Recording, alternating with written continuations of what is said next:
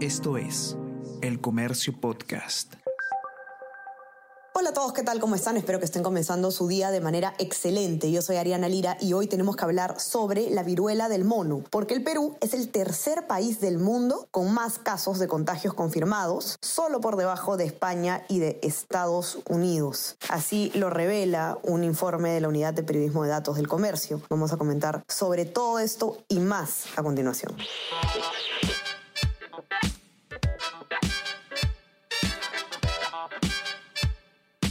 Esto es Tenemos que hablar con Ariana Lira.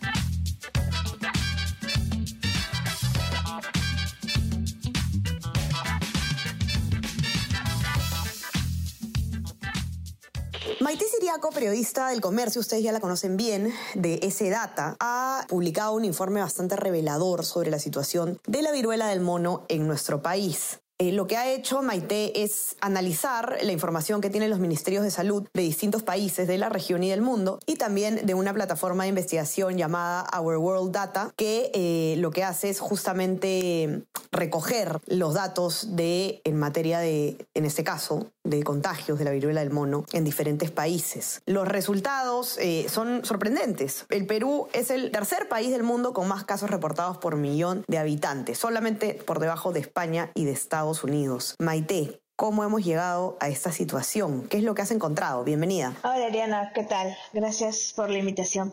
Sí, eh, lo que tenemos es un análisis, como mencionas, eh, de la información de cada ministerio y además de, esta plataforma, eh, Our World Data. Em, según el análisis, que es, y quiero precisar acá, de los últimos siete días, em, lo que tenemos es que Perú es el tercer país del mundo con más casos reportados por millón de habitantes. A ver, acá hay que ser precisos con de cuándo a cuándo más o menos se, realizó esta, o, de cuándo a cuándo tenemos la data, ¿no? Em, por ejemplo, el 14 de agosto Perú era el segundo país de la lista mundial, em, después de Estados Unidos, pero al cierre del informe que nosotros sacamos, eh, y hasta ahorita, no se reportan los casos de España y de otros 17 países. Entonces, no es posible hacer un análisis con todo, con eh, un comparativo con todos los países si no tenemos más o menos 18 países dentro, ¿no? No sería un análisis preciso.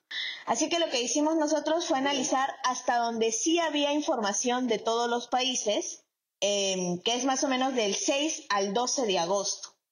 En ese periodo, eh, que también em, más o menos concuerda con el momento en el que nuestra curva sube, que es a partir del 5 de agosto, donde tenemos una subida súper grande, em, nosotros empezamos a, ubicarnos ya en este tercer puesto, ¿no? en casos registrados. Somos el tercero en el mundo y el primero en Latinoamérica.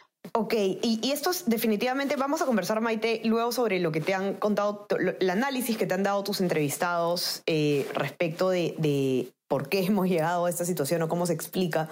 Pero antes hay, hay algunas cifras también que tú incluyes en el informe eh, del MINSA, eh, cifras internas de, del caso peruano, que quizás podríamos ir comentando, ¿no? Eh, tú, tú informas que hasta el 14 de agosto el MINSA había reportado 775 casos confirmados a nivel nacional. ¿Cuáles son em, las regiones quizás o los distritos con, con más incidencia de casos, Maite? Em, la región con más casos, que tiene el 84% de los casos, es Lima. Em, y Lima Metropolitana, los distritos de Lima Metropolitana tienen el 99% de esos casos reportados.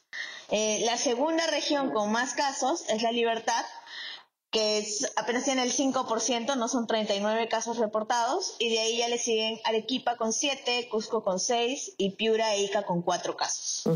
Correcto, Maite. Ahora que todo se ha centrado en Lima. Todo se ha centrado en Lima. Ahora, eh, es interesante las explicaciones que te dan eh, eh, los especialistas, ¿no? Estoy hablando específicamente de Percy Maita Tristán. Eh, él es director de investigación en la Universidad Científica del Sur y es médico además. por qué él, trata de dar un alcance de por qué en el Perú se ha dado este aumento de, casos, ¿no? Comparado con otros países. Y, algo que me parece muy interesante es el, cómo se aborda el tema de la relación entre la población LGTB y la enfermedad, ¿no? Porque, como sabemos, se ha estado hablando, eh, existe un tabú, existen eh, ciertos eh, prejuicios respecto a por qué la comunidad LGTBI tiene especial vulnerabilidad, especialmente los hombres homosexuales, para contraer esta, esta mm, enfermedad. No sé, Maite, si nos puedes explicar un poco en general sobre lo que te ha comentado Percy Maite Tristán acerca de este tema. Un punto importante aquí es que lo que tenemos son hipótesis porque esta enfermedad es nueva, entonces recién están saliendo estudios, recién se están dando análisis a profundidad em, y hay que tener claro ese punto para em, no hacer tales precisiones que no sean las correctas, ¿no? Entonces, hasta el momento tenemos ah, algunas hipótesis según las evaluaciones que, han estado haciendo algunos expertos. Eh, por ejemplo, Maita Tristán sostiene que en primer lugar, en Perú tenemos un caso o un tema de diagnóstico, ¿no? La comunidad eh, participa de diferentes ensayos clínicos que están muy vinculados con el VIH y con enfermedades de transmisión sexual. ¿Y esto qué quiere decir? Que tiene una cercanía con su centro de salud y que eso eh, podría ser eh, una explicación de por qué eh, se, sí se están dando diagnósticos, no sé si van a hacerse chequeos y si hay diagnósticos. Em, algo que probablemente no suceda en otros países y que en otros países digamos que podría darse un subregistro, ¿no? Y que en Perú eso no esté pasando por ahora. Y ese también es otro punto que resalta eh, y que advierte además eh, Percy Maita Tristán, y es que em, si bien ahorita se están dando los diagnósticos, eh, debido al estigma y, a esta carga, tal vez en el futuro tengamos una disminución de reportes, eh, porque primero, por ejemplo, se pide aislamiento de 21 días, ¿no? Para, para la enfermedad. Y hablamos de, de nuestro país, que es eh, principalmente informal, y que, que, tú le digas a tu jefe que tienes que estar casi un mes en aislamiento, probablemente eh, seas despedido además de, de, cuando le expliques el motivo de, ¿no? Em, y eso también viene por, por un segundo punto, que es el tema comunicacional, ¿no? Cómo se ha estado comunicando eh, la, información sobre la enfermedad, ¿no? No ha habido una comunicación asertiva. Eh, y la homofobia, como mencionaba, tiene un gran peso, ¿no? Eh, la comunidad, por ejemplo, estaba acostumbrada a protegerse con condones y esto en estos momentos no protege. Y no se ha dado la comunicación para explicar esto no, no, funciona así, ¿no? Em, otro punto que, que menciona eh, Percy es que tampoco se ha querido entender más allá de simplemente echar la culpa a la comunidad.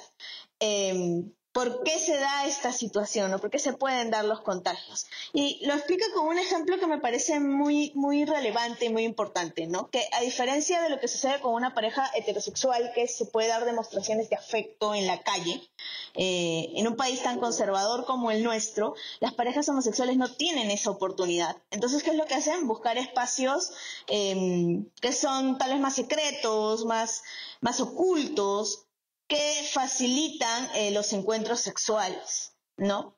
Em, y también tenemos eh, algunos, algunos em, factores que, nos, que también nos da eh, Juan More Bayona, que es inmunólogo ¿no? e investigador. Él, por ejemplo, considera que no tenemos un sistema de salud que permita la implementación de políticas preventivas y advierte que el rastreo de contactos en nuestro país es nulo, o sea, no existe un sistema de aislamiento para los infectados. Y, resalta este mismo punto que resalta eh, Percy Maita Tristán, que es que decirle a una persona contagiada que se aísle 21 días es imposible, ¿no? Es, es, es muy complicado.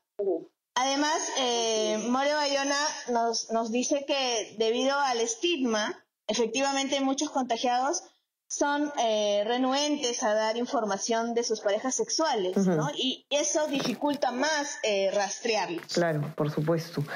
Y, hay una eh, contramedida, digamos, Maite, eh, para, o, mejor dicho, una manera de mm, contrarrestar quizás la, falta de información, ¿no? Las, las, la falta de, de, certeza, que es con más información, informar mejor sobre la enfermedad esto lo vienen diciendo desde el comienzo, desde que llegó esta enfermedad al país.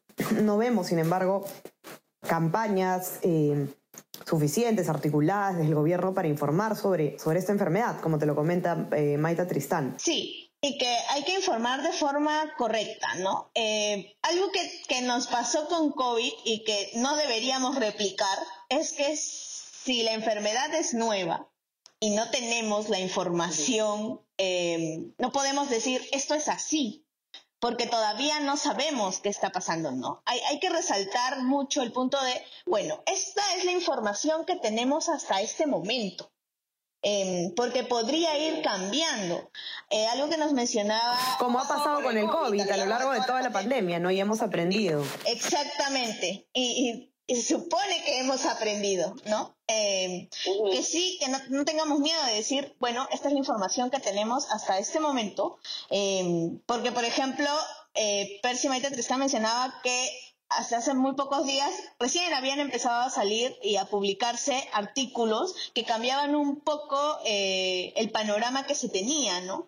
Por ejemplo, la forma de las lesiones, en qué momento aparecen, eh, cómo varían estas lesiones según los periodos y cómo el saber eh, sobre esa forma y sobre la variación puede hacer que tú detectes la enfermedad antes todavía, ¿no? Em, eh, que, es bastante importante. Em, entonces, la parte comunicacional es, fundamental y, tenemos que, em, que tal, vez, tal vez prestarle mayor atención de la que en estos momentos le, estamos prestando. Y también el tema del estigma, ¿no? Eh, el tema de, toda esa carga que se le está poniendo a la enfermedad, porque puede pasarnos, eh, como menciona Percy, que finalmente terminemos con, con subregistros por personas que no quieren eh, mencionar que tienen la enfermedad o que tienen síntomas de la enfermedad porque pueden ser despedidos. Lo vimos con un trabajador del Congreso y es un caso que hemos podido ver, o sea, del que sabemos, pero ¿qué está pasando realmente, no? ¿Cuántos trabajadores realmente han sido despedidos? Correcto, es un tema sumamente delicado al que hay que hacer seguimiento de cerca para luego no eh, preguntarnos, como siempre, qué hicimos mal, por qué se reaccionó tarde, qué pudimos haber hecho distinto. La información está dada, revelador lo que publica Maite, por favor, para que lo puedan revisar ustedes mismos. Ya saben que lo pueden encontrar en nuestra versión impresa o en nuestra web elcomercio.pe. No se olviden también de suscribirse a nuestras plataformas. Estamos en Spotify y en Apple Podcasts para que puedan escuchar todos los podcasts del comercio. Y suscríbanse también a nuestro WhatsApp El Comercio Te Informa para recibir lo mejor de nuestro contenido a lo largo del día. Maite, que tengas un excelente día. Te mando un abrazo. Igualmente, un abrazo para ti. Ya estamos conversando entonces nuevamente el día viernes. Chao, chao. Tenemos que hablar con Ariana Lira.